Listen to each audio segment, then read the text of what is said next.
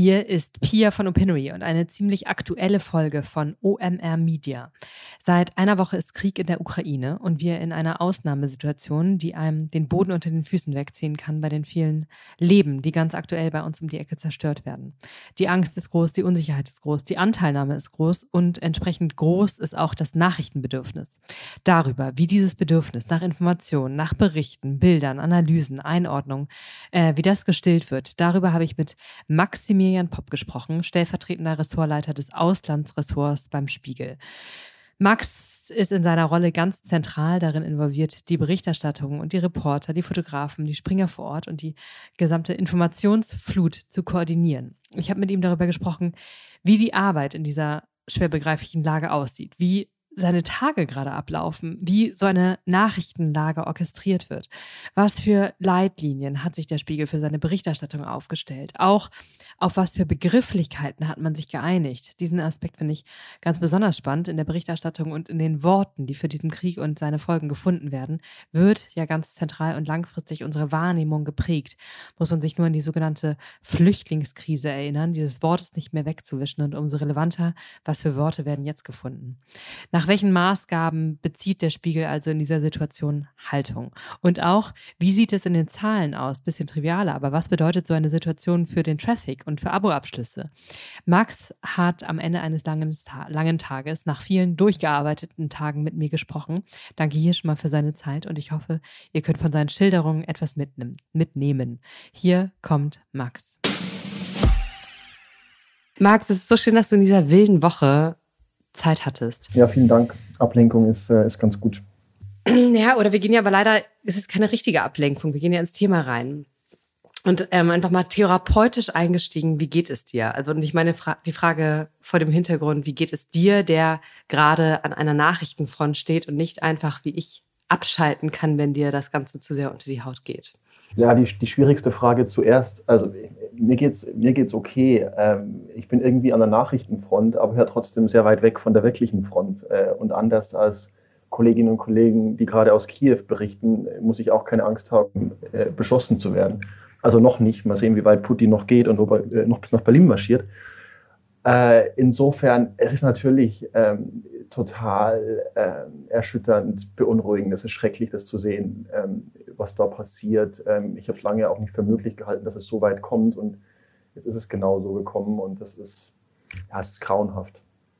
Ist es so, wenn man den ganzen Tag damit so involviert ist, dass man dann so einen ähm, professionellen, theoretischen, analytischen Abstand zu dieser Lage entwickelt? Oder steckst du da auch die ganze Zeit so sehr drin wie jeder andere, also emotional? Das weiß ich nicht. Also ich oder Mann ist auf jeden Fall so ein Stück weit in einem Tunnel, einfach um das irgendwie professionell zu bewältigen und das irgendwie journalistisch hinzubekommen. Äh, das heißt, und das führt natürlich ein Stück weit dazu, dass man es jetzt nicht so komplett emotional permanent an sich ranlassen kann. Gleichzeitig ist man halt natürlich dem auch, äh, auch ständig ausgesetzt. Und äh, es gibt halt jetzt nicht, nicht die Möglichkeit zu sagen, ich will mich jetzt mal zwei Tage lang nicht mit dem russischen Angriffskrieg beschäftigen und, äh, und nicht mit Wladimir Putin etc. Insofern ist es ambivalent. Ähm, wobei ich muss sagen, es hilft auch ein Stück weit natürlich irgendwie dieses Gefühl, irgendwas tun zu können. Auch wenn es natürlich wahnsinnig wenig ist. Ich meine, wir, wir berichten, wir verändern dadurch natürlich ähm, eher wenig aber ähm, man hat so schon etwas. Ja, es ist zumindest, man ist nicht so ganz irgendwie unmächtig. Kannst du einmal rekonstruieren, wie so diese letzte Woche bei euch ablief? Also seit mal dem 24. Februar Einmarsch? Ja, das, das Irre an, an dieser Eskalation ist ja, dass sie so eine lange Vorgeschichte äh, hatte. Und dass wir eigentlich, ich weiß nicht, seit November oder so und dann verstärkt im Dezember und, und natürlich Januar immer drüber gesprochen haben, dass es möglicherweise zu einer Invasion kommt und dass sich die, die Lage an der Grenze zuspitzt, dass Putin die Truppen aufmarschieren lässt. Insofern ähm, kam es ja nicht komplett über Nacht und trotzdem war es, hat es als es dann eintrat, irgendwie alle fassungslos ähm, gemacht.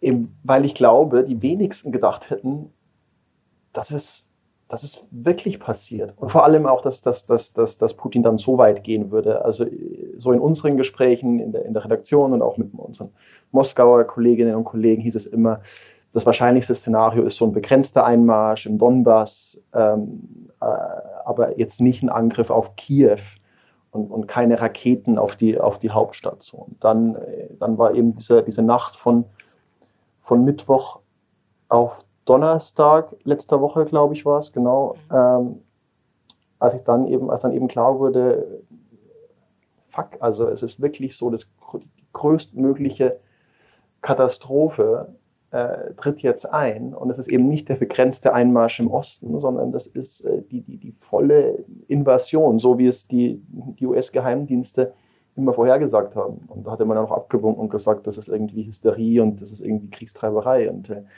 jetzt, äh, und dann hat sich herausgestellt, nee, ähm, das war eine ziemlich akkurate Beschreibung dessen, was, was eintreten würde. Und so in den ersten, in den ersten Stunden versucht man immer irgendwie damit so, so halbwegs fertig zu werden und diese, diese, diese, diese Nachricht einfach mal schlicht zu, zu begreifen, was da, was da jetzt passiert. Und dann natürlich zu gucken, wir haben ja ähm, Reporterinnen und Reporter vor Ort und das ist natürlich eigentlich quasi jetzt aus, aus Redaktionssicht und aus, aus, aus Hamburger oder Berliner Perspektive das Wichtigste, äh, dafür zu sorgen, sind die sicher, ähm, wissen wir, wie wir sie äh, in Sicherheit bringen, so gut es eben geht, ähm, was, können wir, was können wir für unsere, unsere Leute da draußen tun. Ähm, Kannst du mir das nochmal so organisatorisch erzählen? Also normalerweise arbeitet ja jeder an bestimmten Themenbereichen und ähm, jetzt kickt da einer völlig raus und, ähm, und ist das Thema.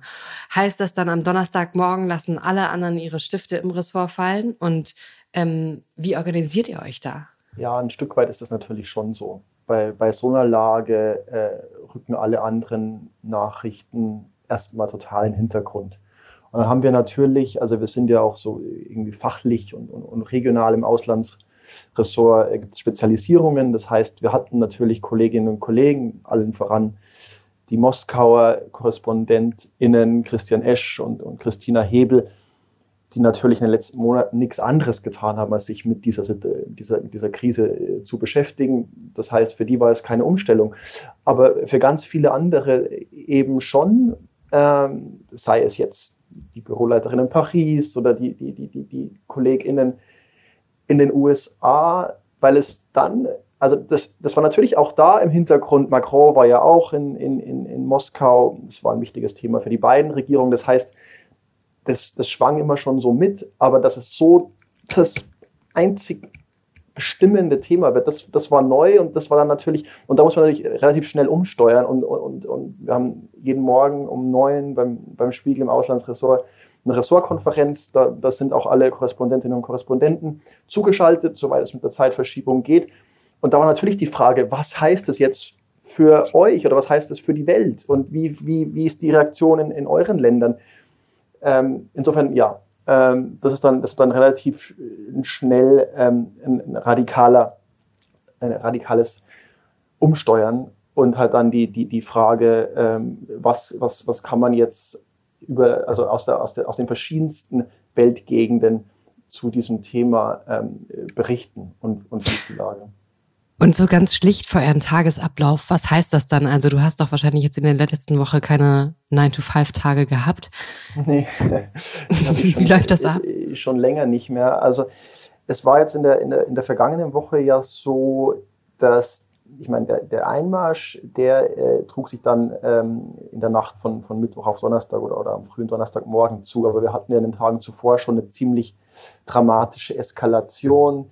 Ähm, Putin hatte am, am Montag die, die beiden Republiken, hatte die Unabhängigkeit der beiden Republiken im Osten äh, anerkannt und es war ein klares Zeichen, dass er eskalieren will. Er hatte dann eine gespenstische Rede gehalten wo er mal wieder, muss man sagen, ähm, der, der Ukraine das Existenzrecht abgesprochen hat. Ähm, und, und da ahnte man schon, dass es wirklich böse, dass es sich böse entwickeln kann. Äh, äh, kann. Und entsprechend hatten wir schon Texte ein Stück weit auch vorbereitet. Ich weiß, ich hatte, ähm, ich hatte Mittwoch, ähm, wir haben Mittwoch beim Spiegel immer Leitartikelkonferenz. Äh, und ich hatte, ich hatte den, die Aufgabe bekommen, den Leitartikel zu schreiben. Leitartikel heißt das Hauptstück im Leitartikel ist sozusagen das, das Editorial, ein Meinungsbeitrag, der immer von einem Autor, einer Autorin ist, der aber in gewisser Weise bis zu einem gewissen Grad auch so die Haltung des Spiegels ähm, zu mhm. großen Themen ähm, widerspiegeln soll. Und ich hatte den am Mittwoch geschrieben, schon so mit der Ahnung, ähm, dass, es, dass es schlimm werden könnte. Und dann wurde es schlimm und ich hatte, musste den Text dann trotzdem am Donnerstag erstmal nochmal komplett neu schreiben, weil, weil unter dem Eindruck dann dieser ersten Bilder und, und, und des Geschehens ähm, es sich einfach ganz anders angefühlt hat. Und der, der Ton, den ich in dem Text am, am Mittwoch hatte, der passte einfach gar nicht mehr am, am Donnerstag, weil, weil da die ganze, die ganze Dramatik und das Ausmaß, also es hat sich einfach noch, es wurde einem nochmal neu, neu bewusst und ich glaube, so war es eben bei ganz vielen Kolleginnen und Kollegen, ähm, dass, dass, dass erst, obwohl man sich so lange darauf einstellen konnte und obwohl es auch in der Woche selbst ja diese, diese, diese langsame äh, schrittweise Eskalation nochmal gab und es irgendwie eine Invasion mit Ansage war, das so die, es völlig klar erst dann am, am, am Donnerstag wurde. Und ähm, das ist irgendwie so eine menschliche Eigenschaft, die sich immer wieder wiederholt. Ne? Man sieht eine Welle auf sich zurollen, aber sagt kollektiv, na, wird ein schon. Bisschen, ist ein bisschen Don't Look Up. Es ist aber ja. einfach auch ein, auch ein, Stück weit, ähm, ist es erst die, die, die konkrete Erfahrung, die dann, also das, das Sein, das dann das Bewusstsein bestimmt. Deswegen war aber vieles, was wir geplant hatten und was wir auch an Texten schon vorbereitet hatten, ich würde nicht sagen, dass es Makulatur war, aber es musste dann in weite, weiten Teilen eben nochmal neu geschrieben werden. Und der Leitartikel ist wirklich nur ein, ein kleines Beispiel am Rande. Ich erwähne es nur, weil ich, um, um, um zu sagen, wie es mir persönlich ging. Wir haben dann ja auch, es war klar, dass wir einen Titel dazu machen würden, ähm, zu der, zum Krieg oder zu der Krise in, in Osteuropa.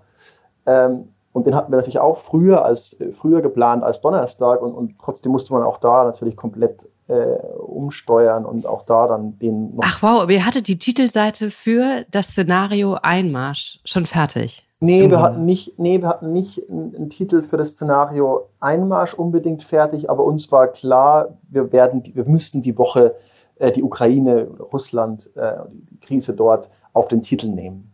Also wir hatten in der, in der Woche zuvor ja schon einen, einen äh, Russland-Titel, da noch mit der Frage, äh, wie weit Putin gehen würde. Wir hatten mit einer ähnlichen Frage äh, einen Titel schon, schon im Januar. Und dann hatten wir letzte Woche relativ früh entschieden, äh, auch wenn wir äh, schon zwei Titel hatten, es gibt überhaupt keine Alternative, es ist einfach das alles bestimmende Thema das war schon klar, das war klar, spätestens klar nach der, nach der Rede Putins da am Montagabend, die so irre war und, und so zerstörerisch. Ähm, also, aber ich würde sagen, selbst vor dieser Rede äh, war klar, dass kein Weg an, an dem Thema Ukraine vorbeiführen würde. Ähm, dass wir dann Putins Krieg äh, auf den Titel schreiben würden, das wussten wir natürlich nicht. Ähm, es war nicht so, dass wir schon wirklich uns dann direkt auf einen Einmarsch vorbereiten konnten. Ja, also das, der Ausgang war offen, aber. Ähm und seitdem gab es dann ja auch schon bereits in dieser kurzen Zeit so in meiner Wahrnehmung verschiedene Phasen davon. Es gab sozusagen so diese totale Ungläubigkeit international und wow, und in was für einer Zeit leben wir jetzt und was wird das alles? Und diese Kommentare dazu und auch die Kritik sozusagen, Deutschland muss jetzt XYZ machen, das hat erst zwei, drei Tage später in meiner Wahrnehmung eingesetzt, also so am, zum Wochenende hin. Ja, total. Und ist das etwas, was bei euch orchestriert ist?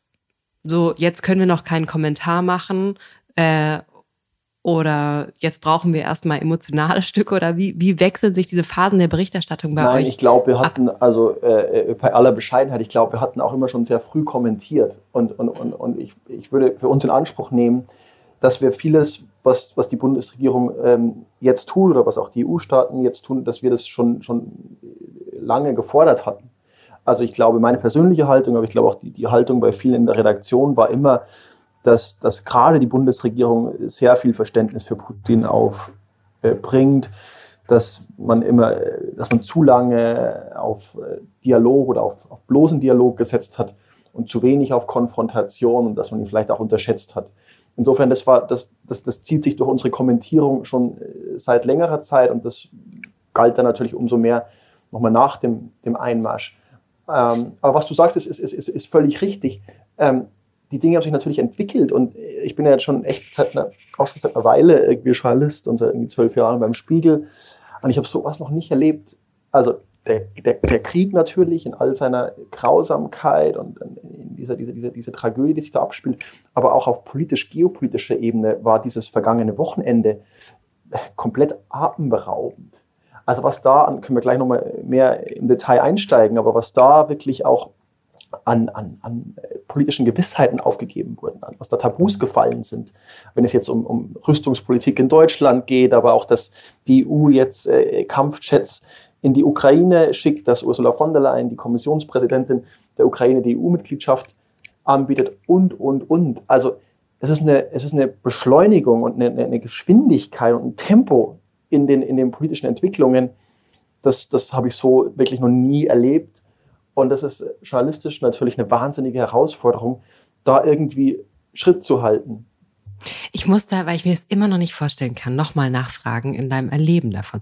So wie ist so ein Sonntag, so ein letzter Sonntag gerade abgelaufen? Also du stehst, wann stehst du auf und was passiert dann und wann, setzt, wann gehst du ins Bett? So, wie läuft das gerade ab? Oder arbeitest du von zu Hause oder aus dem Berliner Büro? Was, was passiert da gerade? Ich arbeite wie wir fast alle äh, seit Beginn der Pandemie äh, mit Unterbrechungen im Homeoffice, ähm, so auch jetzt. Ähm, das macht das Ganze nicht unbedingt einfacher. Es ist auch ein Moment, wo man natürlich auch gerne mal in der, in der Redaktion wäre.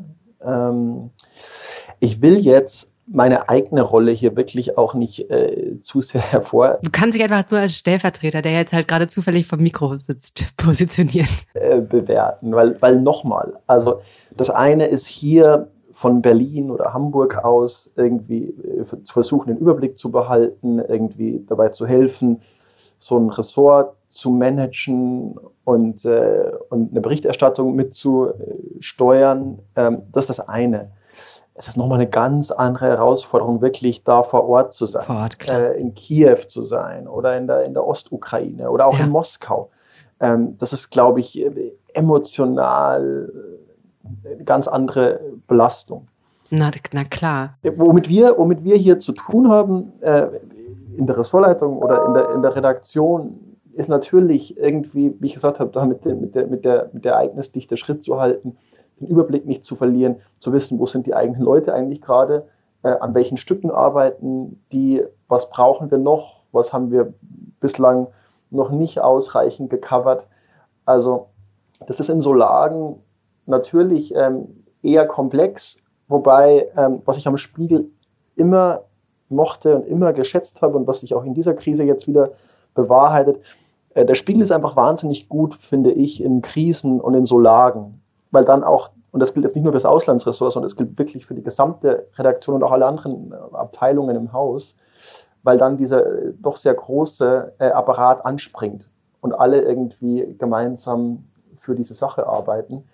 Insofern ist das auch auf sehr viele Schultern verteilt. Und es betrifft ja auch alle, alle Ressorts. Es ist ja nicht so, dass es jetzt nur ein außenpolitisches Thema wäre. Es betrifft ja die, die Berliner Politik genauso wie die Wirtschaft, wie den Sport, ähm, die Kultur, ähm, das ist eben das alles bestimmende Thema.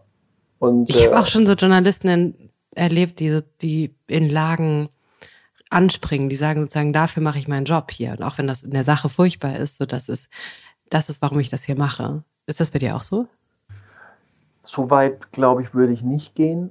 Ähm, es ist natürlich also man hat halt wahnsinnig wenig Zeit zum Nachdenken. Insofern in diesen, in solchen, in solchen Tagen und Wochen stellt sich die Sinnfrage jetzt, jetzt nur bedingt, einfach weil auch so viel zu tun ist. Und natürlich man das Gefühl hat, es ist irgendwie äh, hier auch Geschichte, die sich ereignet und es ist, es ist total relevant. Das heißt, man muss sich da jetzt nicht, nicht, also wenn man sich jetzt in so einer Situation noch groß motivieren muss, Hast du ein berufliches Problem? Wäre wär seltsam, aber also das ist jetzt, also ich, ich mache den, den, ich bin aber jetzt auch kein Kriegsreporter ähm, und ich mache den Job jetzt auch nicht für solche, für solche Situationen. Ähm, und gleichzeitig sieht man, finde ich, in, in, in, in solchen Lagen, wie wichtig dann klassischer Journalismus einfach auch, auch wieder ist und wie wichtig es ist, Menschen zu informieren und, ähm, und das eine Pressefreiheit und so weiter einfach, ein, dass es ein hohes Gut ist. Und äh, das ist ja in, in Russland einfach gerade ganz anders, wo, wo, wo, Teil dieses Kriegs natürlich auch ein Desinformationskrieg ist und, äh, und wo die, die Menschen in Russland halt wirklich nur einen sehr, sehr eingeschränkten Blick auf diesen, auf diesen Konflikt bekommen und wo es von, vom Regime gesteuert wird und so. Insofern. Die Bild hat ja auch manche Kommentare auf Russisch gedruckt äh, oder geschrieben oder veröffentlicht. Habt ihr das auch überlegt? Ja, wir überlegen das tatsächlich auch. Ich finde, das, das kann man natürlich immer machen. Wir hatten das äh, in der Türkei mal gemacht, also als es äh, 2013 zu den Gezi-Protesten kam, dass wir, dass wir ähm, Artikel auf Türkisch übersetzt hatten und denken da jetzt auch drüber nach. Also ich glaube, dass dann die, Zahl derer, die dann wirklich den, den Spiegel auf, auf, auf Russisch lesen würden, in Russland ist, ist überschaubar, aber das sind, das sind, also ich finde den, den, den Gedanken durchaus, dem kann ich durchaus einiges, einiges abgewinnen. Mhm. Nochmal zu dem managenden Teil deiner aktuellen Rolle und diesen verschiedenen Ebenen der Berichterstattung. Das sind ja einfach ein unglaublicher Nachrichtentakt, ähm, Kommentare, für die der Spiegel ja auch steht. Es gibt aber auch diese Berichte über die Menschen vor Ort, die einen menschlichen Bezug herstellen dazu, was da gerade passiert. Wie schichtet oder priorisiert oder ordnet ihr diese verschiedenen Ebenen und wie stellt ihr sicher, dass nicht nur Kommentare rausgehauen werden? Im Gegenteil, Oder? ja klar. Ich würde, ich, würde, ich würde persönlich immer sagen, äh, die Berichte von vor Ort sind das Wichtigste mit großem Abstand. Und das ist, das ist auch, Gott sei Dank, der Kern unserer Berichterstattung. Also klar, in so einer, in so einer Situation wollen Menschen auch Kommentierung, sie wollen Einordnung, sie wollen es verstehen. Aber ich finde, äh, die Top-Priorität äh, ist nah dran zu sein, ist, ist, ist nah auch bei den Betroffenen zu sein ähm, und in, in dem Fall aus der, aus der Ukraine und aus, aus Russland zu berichten. Deswegen hatten wir jetzt im, im Laufe der Wochen und natürlich noch mal mehr jetzt in der akuten Krisensituation einfach sehr viele Reporterinnen und Reporter im Einsatz. Also wir haben, wir haben zwei Reporter in Kiew, wir haben einen Reporter in, in Lemberg, wir haben natürlich unsere Korrespondentin in Moskau. Wir haben eine weitere Reporterin, die im Moment im, im Westen der, der Ukraine unterwegs ist. Wir haben äh, ähm, Reporterinnen und Reporter an die Grenzen geschickt, sprich nach Rumänien, äh, in die Slowakei und nach Polen. Also das ist, finde ich, das ist das, was Journalismus wirklich ausmacht. Und die Reporter, die entsendet wurden, die nicht als feste Korrespondentinnen da sind, die habt ihr jetzt aus Berlin oder Hamburg oder von wo auch immer dahin geschickt? Ja, genau. Also wir haben zum Beispiel, also das sind dann natürlich auch sehr, sehr erfahrene äh, Kolleginnen und Kollegen. Wir haben Christoph Reuter, der ja über lange Jahre wirklich auf äh, beeindruckende und fantastische Weise äh, Syrien gecovert hat für den Spiegel und zuletzt Afghanistan. Wir, der ist jetzt auf dem Weg nach, nach Kiew. Wir haben Walter Mayer, der, der früher ähm, Moskau-Korrespondent war für den Spiegel, jetzt in Wien arbeitet der ist gerade auf dem Weg äh, nach Odessa. Der war auch schon äh, vergangene Woche in Odessa, ist dann nochmal zurück, jetzt wieder auf dem Weg dorthin.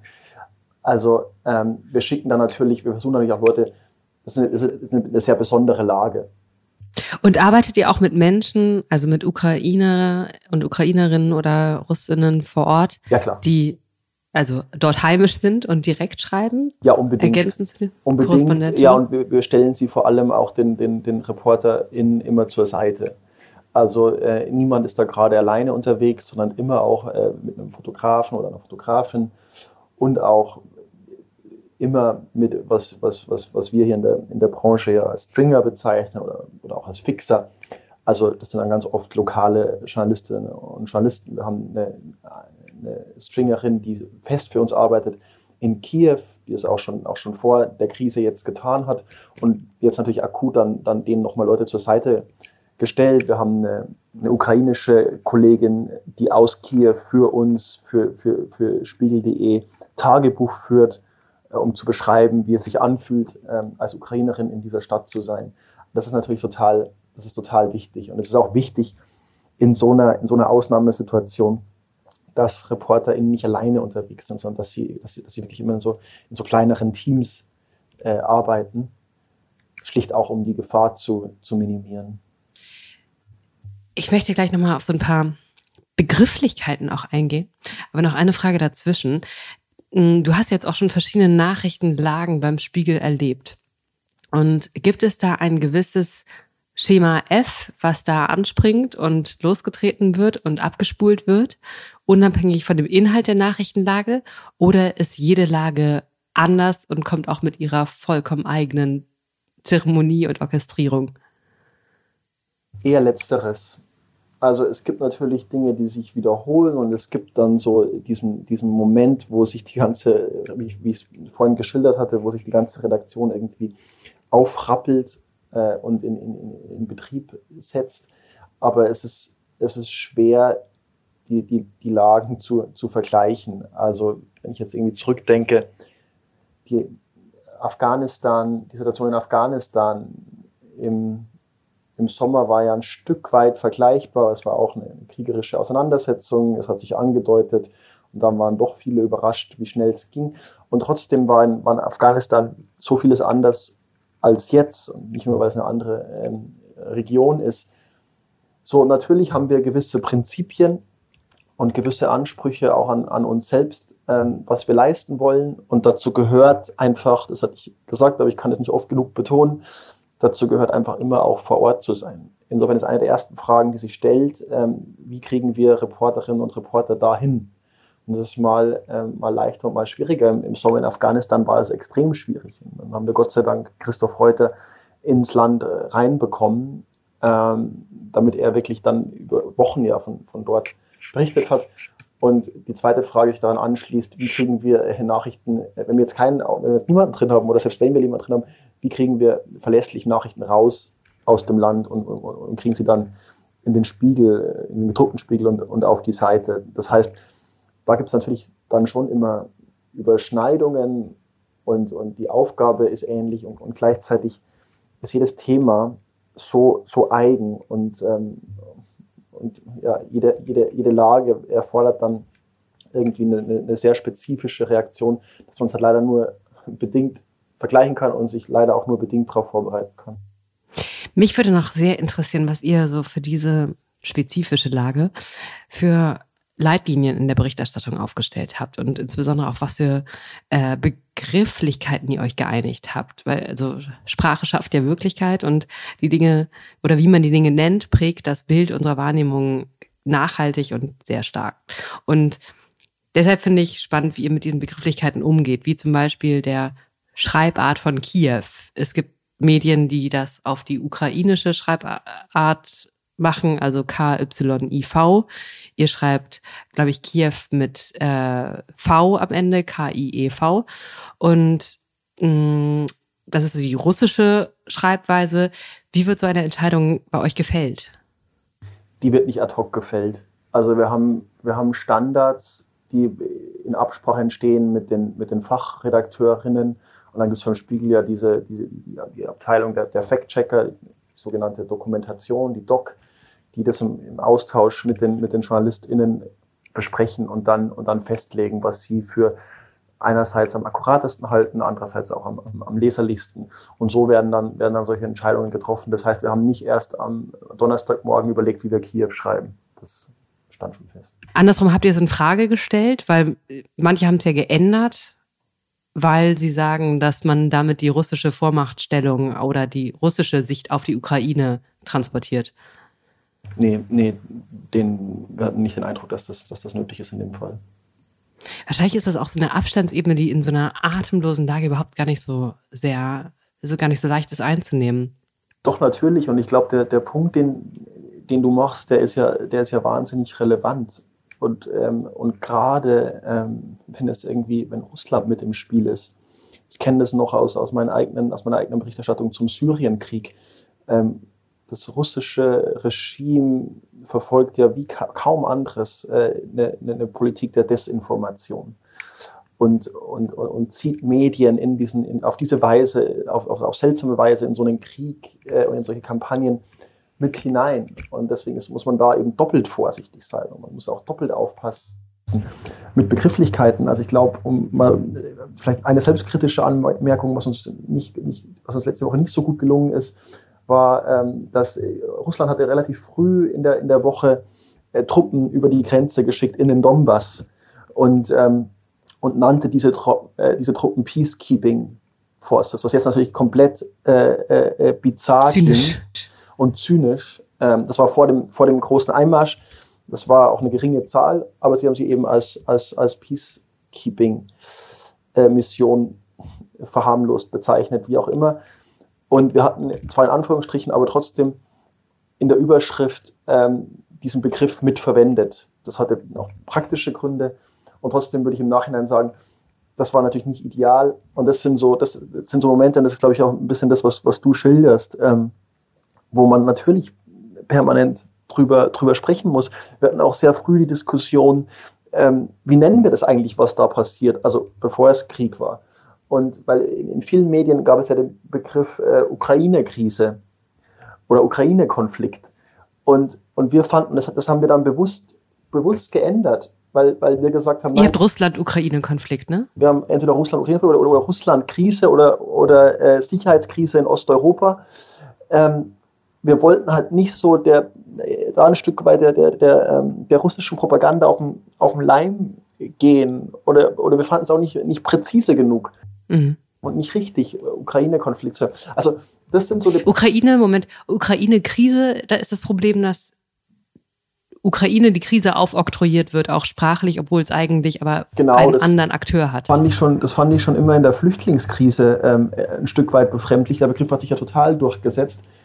Ähm, na klar, man kann sagen, in dem Fall ist es eine Krise für die Ukraine, so wie es eine Krise für die Flüchtlinge war. Aber äh, der Auslöser dieser Krise ist äh, in beiden Fällen immer ein anderer gewesen. In, dem Fall ist es Russland und es ist einfach was, was da passiert waren russische Drohungen oder ist jetzt ein russischer Angriffskrieg. Äh, und, und das so, deswegen dann den Fokus so auf, auf die Krise, das ist ja, also das, find, das fand ich, fanden wir ähm, nicht ganz passend.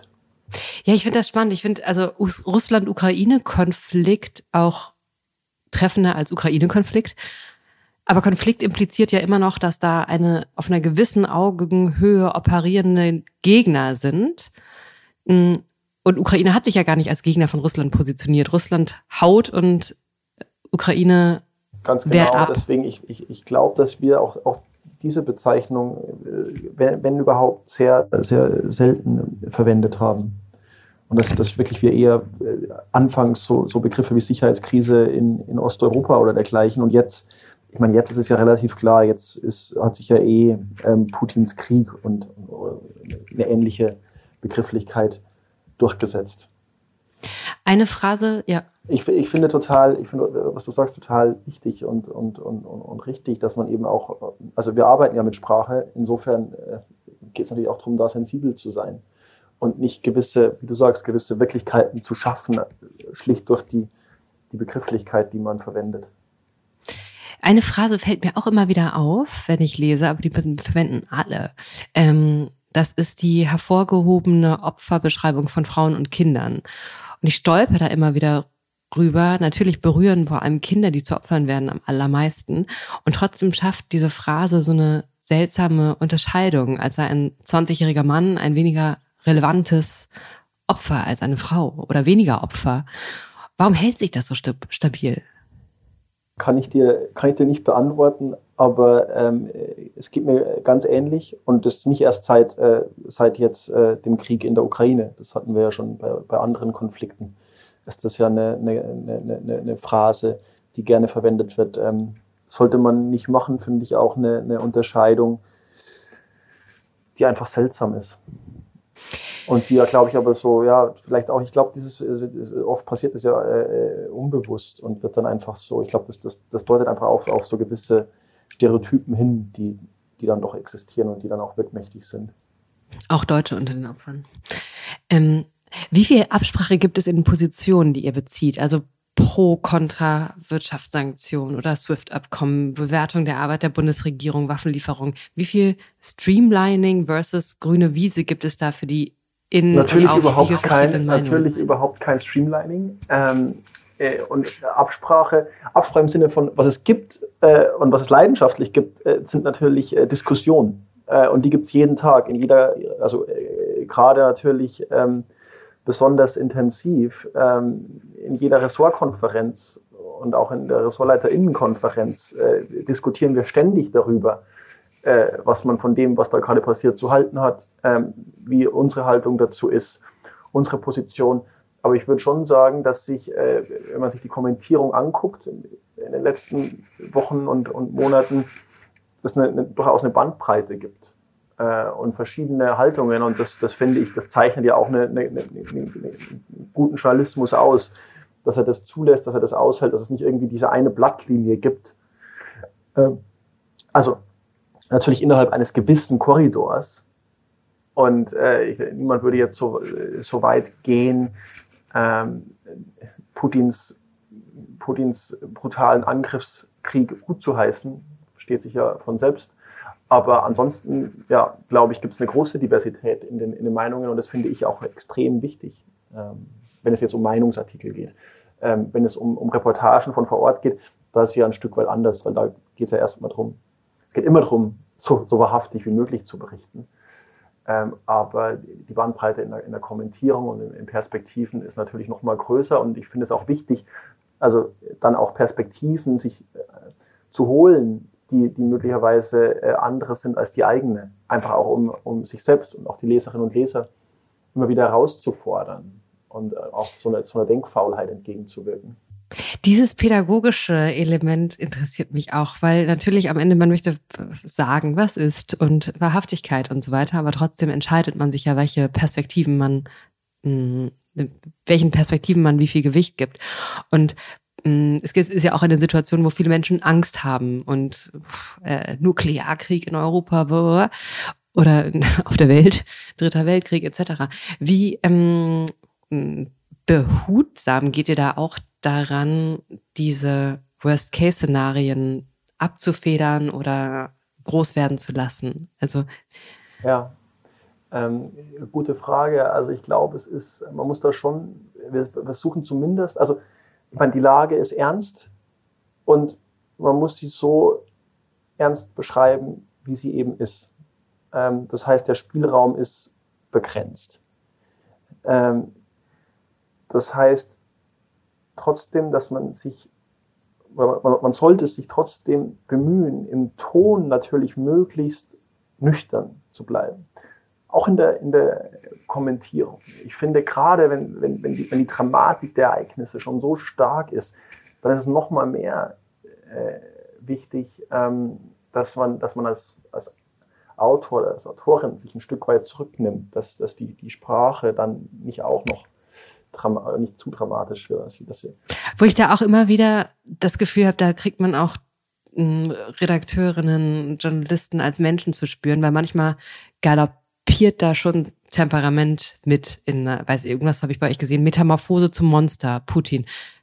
Natürlich irgendwie vertretbar, das zu sagen und trotzdem steckt da natürlich, ähm, da steckt sehr viel Gefühl drin. Ja, auch keine Robo es sind noch keine, keine Roboter, noch keine AI, die die Texte schreibt, Gott sei Dank. Und natürlich ähm, haben die dann auch immer eine persönliche Note und, und, und zum Teil macht das Texte ja auch stark und groß. Also gerade finde ich dann auch in äh, Reportagen von vor Ort. Ähm, ganz, wenn ich es aber trotzdem, wenn ich es verallgemeinern müsste, würde ich sagen, sollten wir uns äh, bemühen, im Ton so sachlich und nüchtern wie möglich zu, zu bleiben. Diese Metamorphose zum Monster äh, hatte ich nicht gesehen, ist jetzt, kann ich zumindest sagen, ist nicht über meinen Schreibtisch gegangen. Hm, finde ich nicht ideal. Also das ist äh, das, der Begriff Monster mhm. an sich ist, glaube ich, jetzt nicht, nicht, nicht, nicht, nicht so geeignet, um äh, politische Figuren zu beschreiben. Ähm, ja, und, und, und, und, auf, einer, auf einer allgemeineren Ebene. Ähm, aber es sind, es sind wirklich äh, außergewöhnliche Zeiten und das ist natürlich auch eine, eine außergewöhnliche Herausforderung dann für, für Berichterstattung. Mm, Ippen hatte am Wochenende von Cyberangriffen berichtet und dass unter anderem Facebook-Kommentare von russischer Propaganda überrannt wurden. Hattet ihr das auch schon registriert oder wie schützt ihr euch davor? Nicht, dass ich wüsste, aber ich weiß, ich kann ja gar nicht so wahnsinnig viel dazu sagen, außer dass, dass wir eine, eine IT, eine eigene IT-Abteilung ähm, haben, die sich im Moment vor allem auch damit beschäftigt.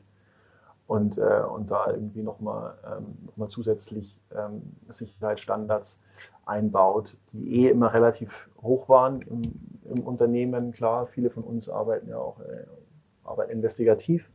Das ist ohnehin nochmal wichtiger. Ähm, und, und, und so IT, klar, IT-Angriffe sind eben Teil äh, der hybriden russischen Kriegsführung. Insofern muss man natürlich versuchen, sich so gut es geht zu wappnen. Wie das jetzt im, im, Detail läuft, kann ich dir, nicht, kann ich dir nicht, äh, nicht sagen. Für Spiegel ist ja das Bezahlangebot, Spiegel Plus, eine strategisch große Priorität. Wie geht ihr im Moment mit der Auswahl von Bezahlinhalten um und wie balanciert ihr Abo-Ziele mit dem Anspruch, diese super wichtige Berichterstattung nicht nur denen vorzubehalten, die es sich leisten können oder die relevantesten Analysen nur denen, die bezahlen, zu servieren. Also was ist da eure Politik in der Auswahl von Bezahlartikeln aktuell? Du sprichst da ein Dilemma an, weil man natürlich äh, in solchen Situationen, ähnlich aber auch schon wie, in der, wie zu Beginn der Corona-Pandemie, natürlich das Bedürfnis verspürt, so vielen Menschen wie nur irgend möglich Informationen und, und Einordnungen und Reportagen äh, von vor Ort zugänglich zu machen. Gleichzeitig ist der Journalismus, den, den wir betreiben und das, was, was wir tun und dass wir Reporterinnen und Reporter äh, in die Ukraine schicken können und, äh, und nach Moskau und nach Rumänien, ist nur möglich durch Ab Abonnentinnen und Abonnenten. Und in einer Zeit, wo ja auch, auch Journalismus kaum mehr durch Anzeigen finanziert wird, gewinnt nochmal die, die Bedeutung von, von Abos. Ähm, sprich, da sind wir in einem, in einem Dilemma. Ähm, der Spiegel verfährt, glaube ich, würde ich sagen, in der, in, der, in der jetzigen Situation so, wie er es grundsätzlich tut in seinem journalistischen Angebot. Nachrichten sind bei uns frei. Ähm, so dann also wirklich die so auf so, einer, so, so einem Grundstock an Informationen. Die meisten AutorInnen-Texte sind hinter der Bezahlschranke. Und ich sage das, und ich spreche jetzt hier nicht für, für einen Spiegel, ähm, ich bin ja auch nur hier stellvertretender Ressortleiter im Auslandsressort und hier nicht, ähm, nicht Chefredakteur oder, oder Geschäftsführer. Ähm, ich habe da, mir persönlich, ich, ich gucke da ambivalent drauf. Das hatte ich, hatte ich, hatte ich glaube ich, ja gerade auch gesagt. Ähm, ich finde, klar, jeder Text, der hinter einer Bezahlschranke steht, erreicht dann weniger Leserinnen und Leser als ein Text, der vor einer Bezahlschranke steht. Und das ist, das ist schade, aber ich glaube, das ist eben, also es ist ein, ein Stück weit, würde ich sagen, ist es alternativlos, weil das eben die Art und Weise ist, wie wir Qualitätsjournalismus sicherstellen können. Und Qualitätsjournalismus kostet einfach. Das ist eine Binse, äh, aber sie ist deshalb leider nicht falsch. Ähm, und bei aller Ambivalenz dabei registriert ihr gerade einen Anstieg an Abo-Abschlüssen? Ja, klar. Immer in, immer in besonderen Nachrichtenlagen ist das Bedürfnis der Menschen, irgendwie informiert zu werden, die Welt erklärt zu bekommen, groß. Und Gott sei Dank ist dann der Spiegel eine der ersten Anlaufstellen. Und ich glaube auch zu Recht, ähm, weil wir hoffentlich eben die, die, die, Erwartungen erfüllen. Und wir tun jedenfalls unser Bestes, dass, dass die Menschen dann nicht, äh, nicht enttäuscht werden und dass, dass sie bei uns die Qualität an, an, an Journalismus bekommen, die sie erwarten dürfen. Und, und, und dafür, machen wir, dafür machen wir das alles, dafür betreiben wir diesen Aufwand. Dafür sind jetzt zig Leute überall äh, in Europa unterwegs, um diese Krise zu beschreiben. Hast du da so eine ganz grobe Hausnummer, was so der Anstieg da ungefähr beinhaltet? Also sind das eher 15 Prozent mehr als einem normalen ähm, als einem normalen 27.02. oder ähm, 30 Prozent oder 50 Prozent mehr? So schwer quantifizieren, aber ähm, also es ist, also es hängt ja dann auch, es gibt ja jetzt, da ist wieder die Frage, womit, womit vergleicht man es, aber wenn man es jetzt sozusagen mal mit einem, mit einem Jahresschnitt vergleichen würde, dann, dann würde ich, dann würde ich, aber jetzt wirklich komplett ins Unreine gesprochen. Ähm, ich kenne die Zahlen dafür einfach auch zu wenig, um es, um es wirklich seriös beantworten zu können. Aber ich glaube schon, dass, dass, dass der Traffic dann 20, 30 Prozent steigt in, in, so einem, in so einem Moment. Last but not least, du liest ja gerade alles, würde ich sagen, wahrscheinlich. Und wer macht auch aus internationalem Medienumfeld in deinen Augen gerade die beste Arbeit? Außer ihr. Puh, ähm, gute Frage. Ich würde äh, sagen, es sind dann schon die, die üblichen, die üblich, also wenn es jetzt um, um die internationalen Medien geht, ich spreche leider kein äh, Russisch und auch kein Ukrainisch. Das heißt, ich kann jetzt eher, in dem Fall spreche ich über die englischsprachigen Medien, weil ich es da, da überblicke. Ähm, und da sind es die, die üblichen Verdächtigen. Also die New York Times macht natürlich wie immer ähm, einen herausragenden Job. Äh, die Financial Times ist wahnsinnig gut. Also das kann ich jedem und jeder äh, total empfehlen, auch, auch deren Berichterstattung. Wie definierst du da gut? Ist das sozusagen fundierter als der Durchschnitt oder schneller oder ähm, eine Perspektive, die sonst nicht gefunden wird? Eher, eher das und, und, und, und fundiert und tiefer gehend. Also ähm, vielleicht ein bisschen seltsam, dass ich das jetzt sage, aber also ich finde die Schnelligkeit jetzt nicht den, nicht den Entscheid. Also klar ist mir auch wichtig, irgendwie schnell informiert zu werden, aber was ich eben an der, an der Financial Times, die den tollen Korrespondenten haben, aber auch an der, natürlich an der New York Times schätze, ist, dass sie wirklich, dass sie das große Team ist unter, das an allen Themen ist und dass sie es wirklich schaffen, verschiedene Facetten zu bilden, in die Tiefe zu gehen, auf Vorkenntnisse zurückzugreifen, die mir einfach dabei helfen, das, was da passiert und was einfach ja für uns alle wirklich total verstörend ist, ein Stück weit besser zu begreifen. Und, und, und das ist ja gerade die, die, vorrangigste Aufgabe. Max, vielen, vielen Dank. Ich weiß es sehr zu schätzen, an diesem atemlosen, in dieser atemlosen Zeit eine Stunde von dir Zeit zu bekommen. Zu wirr. Äh, ich habe einfach so versucht, immer so, so ein bisschen zu, zu erzählen, aber jetzt äh, wenig, ähm, wenig sortiert, sondern eher so also die Lage in sich ist, glaube ich, nicht sortiert, aber du warst dafür sehr sortiert. Das ist äh, lieb, dass du das sagst. Vielen Dank.